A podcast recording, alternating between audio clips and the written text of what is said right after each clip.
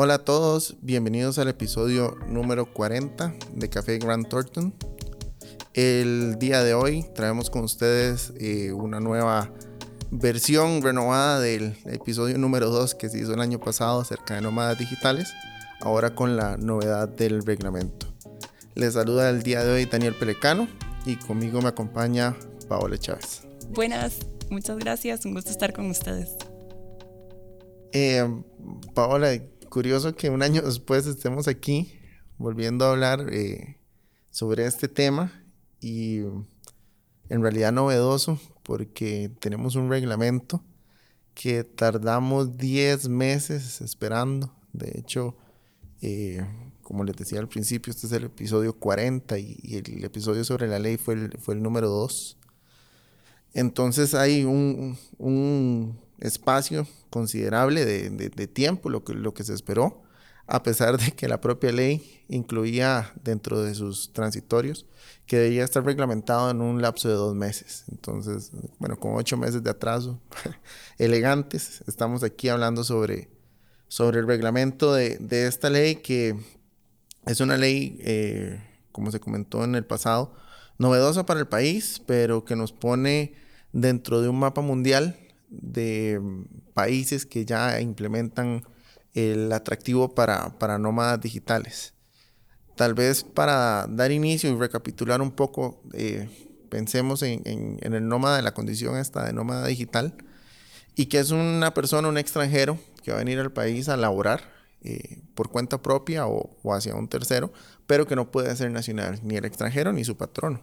Entonces eso le da una condición particular curioso porque él no es un trabajador costarricense, él no, no va a estar nunca bajo un esquema de lo que la ley y el código de trabajo definiría y lo que el, Ministerio de Trabajo y Seguridad Social cubriría como a cualquier otra persona que venga a rentar y a generar ingresos eh, de, lo, de, lo, que se denomina el fuente costarricense. Entonces este trabajador, que, que, como les decía, no va a ser para efectos legales de naturaleza eh, costarricense, sino que va a seguir siendo como, como si fuera un turista con, con una visa eh, extendida, llamémoslo así, eh, nunca va a cotizar para la caja, nunca va a tener ningún esquema de, régimen de pensión, nunca va a tener ninguna obligación para con ninguna autoridad costarricense a nivel laboral, a nivel de seguridad social y por supuesto bajo esa premisa tampoco la va a tener a nivel fiscal, por, repito, su, su, propia naturaleza.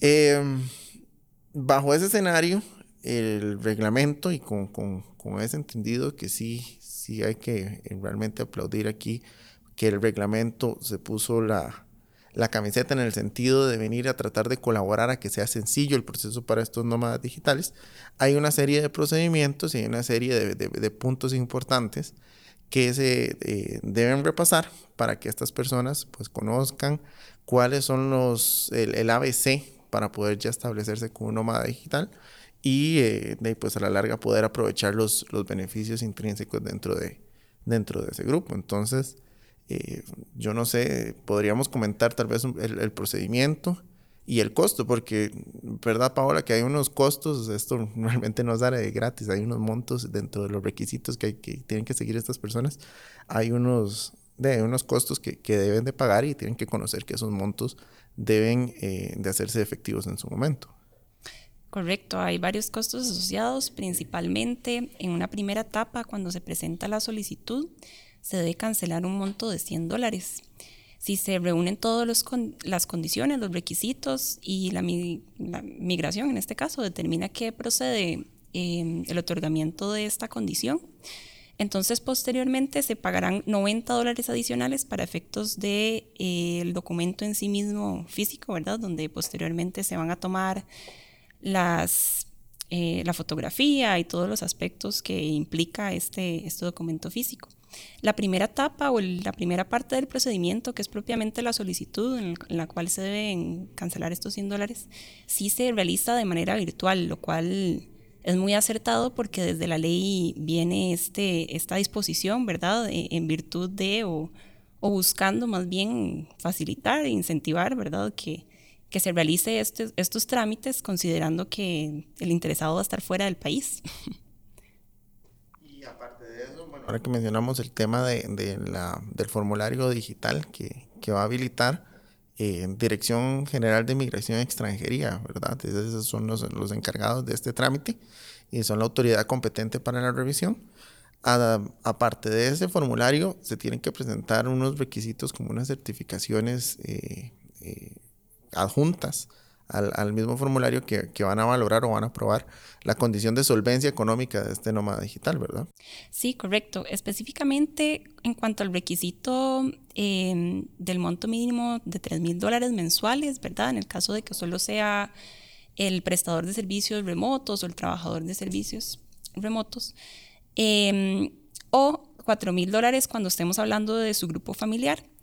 Esto se puede demostrar de diversas formas. La primera es a través de estados de cuenta bancarios que vengan acompañados por una declaración jurada donde se manifieste que estos fueron solicitados y obtenidos a través de la entidad financiera que corresponde. Y la otra, que era la que bien señalaba ahorita Daniel, es la certificación emitida por contador público o notario público. En el caso de trámites gestionados desde Costa Rica y si vienen desde el, del extranjero con, el requisito de que vengan apostillados y debidamente traducidos, desde luego. En caso, y esto me parece que el reglamento no lo aclara, ¿verdad? Pero podrían ser digitales, podrían estar digitalizados, escaneados y de hecho pareciera que es la fórmula como más sencilla en el escenario de que el formulario también es un formulario digital. Porque no tendría sentido que yo tenga un formulario digital y luego tenga que presentarme en alguna ventanilla a presentar un papel, ¿verdad? Sí, desde luego, tal como lo señala, no viene directamente abordado dentro de los requisitos expresamente, ¿verdad? En el reglamento.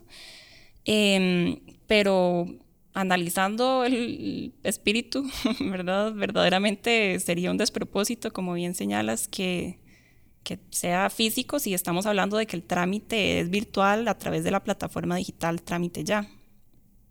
Y otro escenario que también pareciera que nos queda debiendo un poco el reglamento eh, dentro del, del, contexto, que repito, más, más bien eh, es de aplaudir la voluntad que al final con bastante demora, pero que, que se logró, eh, de facilitar el asunto. Otro aspecto que sí nos queda debiendo es en el tema de aduanas, porque Recordemos que la propia ley incluye un beneficio, que este es un beneficio propio de, estas personas que, que, entran con la calificación de nómadas digitales, que es la importación de todos los insumos o materiales que requieran para llevar a cabo sus labores en Costa Rica libres de impuestos aduaneros. Y el reglamento aborda, pero de manera un poco superficial, este punto eh, da una lista de, algunos eh, bienes que se pueden adquirir con, este beneficio, pero nos, nos dejan ascuas sobre todo en temas de procedimiento, ¿verdad? No, no, tenemos muy claro, o al menos el, propio reglamento eh, no dispone un procedimiento específico. Correcto. Em, a nivel de ley, el artículo 17 lo que se refiere de manera amplia es a la importación de equipo personal básico de cómputo, informático, o telecomunicaciones, ¿verdad? Necesario para cumplir las labores, que era lo que señalabas. Pero cuando vamos al reglamento, en, efecto lo que nos da es una lista refiriéndose específicamente a qué interpretan, ¿verdad? Que son esos, esos equipos y nos dicen que la computadora personal, que el teléfono móvil, la tableta, una cámara y un aparato de grabación, reproducción de sonido.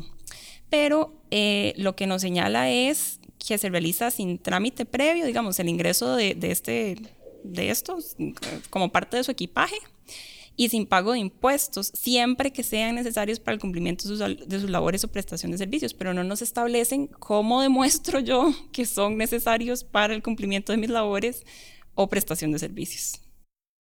Por otro lado, em, también agregar que em, nos ofrece la posibilidad de acudir al trámite de Exonet para aquellos equipajes, eh, o más bien aquellos equipos que no forme parte de esta lista de, equipaje. El otro tema que mm, el reglamento eh, toca, pero también pareciera que tiene como un desliz y una parte donde nos deja con, una pequeña ranquera en el escenario donde esta persona, el nómada digital, pues viene al país, hace la exoneración, trae su equipo y pensemos en, algo un poco más sofisticado que quien solo trae la computadora o la tableta en alguien que trae un, equipo de grabación audiovisual y, se viene a tomar fotografías, a recorrer Costa Rica y a, grabar sobre la biodiversidad, eh, trabajando por supuesto para una persona extranjera, esa es su condición, y eh, una vez finalizado su, su, estancia aquí, una vez que él dice, bueno, ya, ya cumplí mi, mi lapso, eh, me voy a ir del país, pero la verdad es que no me va a llevar todo el equipo que, que me traje para acá. Mejor lo vendo, les, le rento algo, le saco un, poco de ganancia personal y este, lo coloco en el mercado y se lo vendo a otra persona que no necesariamente es un nómada digital, puede ser un nacional. Sí, en ese sentido el reglamento lo que nos establece es que deben conservar los equipos en su poder por todo el plazo de la condición migratoria. Entonces, realmente nos cerca un poco esa posibilidad, ¿verdad? Y lo que establece es que si cuando yo termine mi condición, ¿verdad?